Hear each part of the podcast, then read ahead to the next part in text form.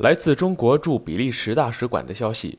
近日有比利时媒体报道称，比奥委会已经建议去中国参加北京冬奥会的运动员不要携带个人手机和电脑，以免受到网络窃密。请问对此有何评论？大使馆表示，有关比利时赴华人员可能面临网络窃密风险的说法是毫无根据的，其担心也是毫无必要的。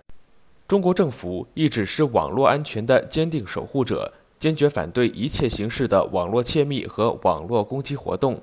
近年来，中国先后通过了《网络安全法》《数据安全法》《个人信息保护法》等多项法律，中国公民和各国赴华人员的隐私和信息安全都将受到依法保护。